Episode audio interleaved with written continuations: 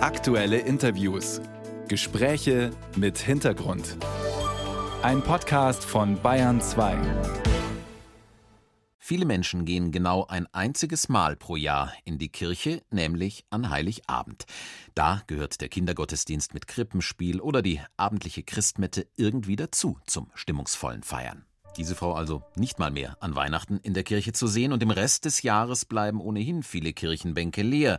Hunderttausende treten jedes Jahr aus. Katholiken und Protestanten machen in Deutschland seit kurzem nicht mal mehr die Hälfte der Gesamtbevölkerung aus. Und das in Zeiten, in denen Orientierung, Gemeinschaft, Sinnsuche doch eigentlich gefragt wären wie nie. Heinrich Bedford Strom ist Landesbischof der Evangelisch-Lutherischen Kirche in Bayern. Er war viele Jahre lang auch Ratsvorsitzender der Evangelischen Kirche in Deutschland. Guten Morgen. Guten Morgen, Herr Perenbohm. Auch wenn Sie Gottesdienst halten an Heiligabend, wird es vermutlich voll sein. Wünschen Sie sich da manchmal, dass das auch sonst so wäre, wenn nicht Weihnachten ist? Natürlich wünsche ich mir das. Und ich glaube auch, dass äh, der Gottesdienst äh, was ganz Starkes ist und, und unterschätzt wird. Denn es ist einfach was Gutes, wenn man einmal in der Woche an einen Ort hingeht, auch Mauern hat, in denen viel äh, Segensgeschichten stecken und über sich nachdenkt, Distanz zu sich gewinnt, Orientierung gewinnt, Kraft schöpft. Deswegen liegt mir tatsächlich viel daran, dass wir auch den Gottesdienst wieder neu in die Herzen bringen. Und ich freue mich, dass viele Menschen in den Interviews, die Sie gerade äh, gezeigt haben, dass da viele Menschen sagen, ich werde werde Weihnachten in die Kirche gehen. Das gehört dazu. Das ist eben, Weihnachten ist eben mehr als äh, Geschenke und gutes Essen, das ist auch wichtig. Aber die Weihnachtsbotschaft, die Botschaft der Hoffnung, der Liebe, die wirklich zu spüren, äh, mit einer wunderbaren Musik äh, in die Herzen zu bringen, das gehört zu Weihnachten dazu. Und wie wollen Sie das schaffen, dass Sie das eben in die Herzen der Menschen bringen, wie Sie sagen, auch im Rest des Jahres? Also wir haben ja in den letzten Jahren viel nachgedacht über die Frage, wie die Kirche sich verändern muss, damit sie diese starke Botschaft äh, des Glaubens äh, wieder mehr den Menschen nahebringen kann. Äh, und da sind viele interessante und innovative Projekte daraus entstanden. Ich will mal sagen, heute Abend zum Beispiel in Landshut um 18 Uhr gibt es ein öffentliches Weihnachtssingen im Landshuter Eisstadion. Da haben sich 18 Chöre angemeldet, 300 Sängerinnen und Sänger und viele Menschen werden da hinkommen und einfach die Weihnachtslieder singen im Eisstadion.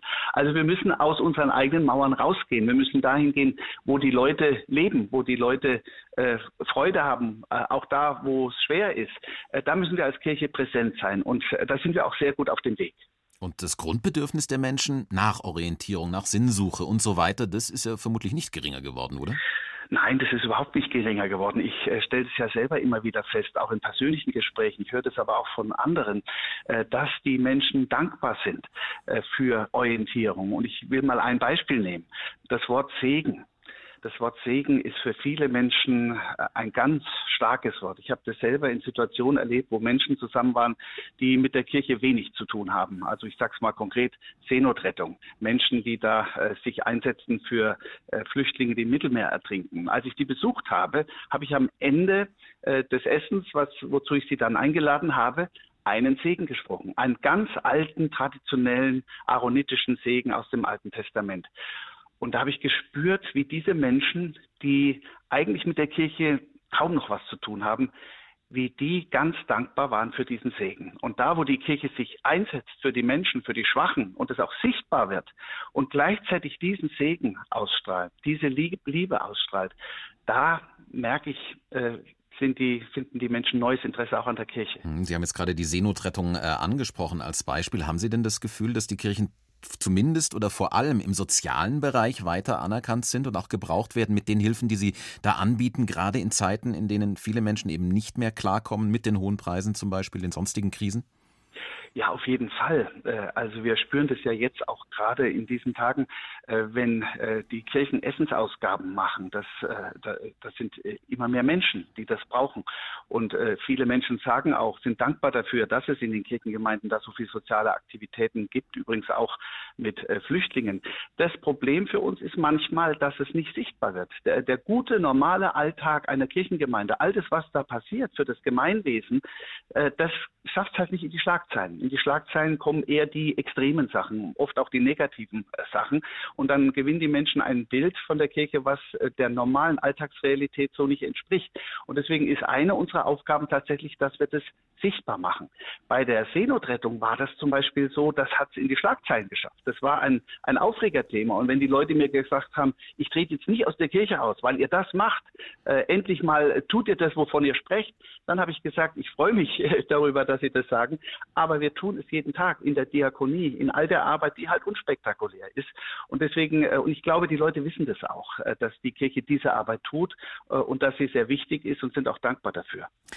Jetzt war es jedenfalls wieder ein Krisenjahr 2022, Pandemie noch nicht vorbei, dann der Angriffskrieg auf die Ukraine, die Angst, dass das noch weiter eskalieren, eskalieren könnte, dieser Konflikt, die Energiekrise und so weiter. Optimistisch bleiben, Hoffnung haben, gehören natürlich zu Ihrem Beruf, Herr Bedford-Strom, aber schaffen Sie das ganz persönlich auch immer? Naja, natürlich äh, äh, ist, ist es für mich schlimm, wenn ich die Bilder sehe, wenn ich die Geschichten von dem Leid höre. Ich bin jetzt auch Vorsitzender des Weltkirchenrats geworden, habe jetzt äh, immer wieder Konferenzen, Sitzungen, wo die Menschen aus aller Welt äh, dabei sind. Äh, und da sehe ich natürlich, was in der Welt gegenwärtig passiert. Aber trotzdem ist es so, dass ich die Hoffnung nicht verliere. Äh, die Weihnachtsbotschaft ist die größte Hoffnungsbotschaft, die die Welt je gesehen hat. Und das Besondere daran ist, dass diese christliche Botschaft nicht das Leid zur Seite drängt, sondern dieses Kind, was da geboren wird, das endet am Kreuz mit einem Schrei der Gottverlassenheit. So ist Jesus gestorben. Und dann sagen wir an Ostern, Christus ist auferstanden. Wir glauben, dass der Tod, dieses Leid nicht das letzte Wort hat. Das ist unsere große Hoffnung. Und die ist nicht durch Verdrängung von Leid so stark, sondern die ist deswegen so stark, weil Gott diese Welt nicht alleine lassen wird und weil äh, wir an Ostern sagen können, Christus ist auferstanden und der Tod hat nicht das letzte Wort. Das ist die Botschaft, aus der wir leben. Und äh, ich spüre, dass viele Menschen sich sehnen nach dieser Hoffnung und nach der Liebe, die aus dieser Hoffnung herausstrahlt.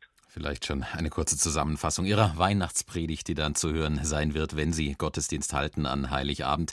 Heinrich Bedford-Strom war das Landesbischof der Evangelisch-Lutherischen Kirche in Bayern. Danke Ihnen für das Gespräch und schon mal gute Weihnachtstage. Ihnen. Ja, das wünsche ich Ihnen auch. Gesegnete Weihnachten. Dankeschön.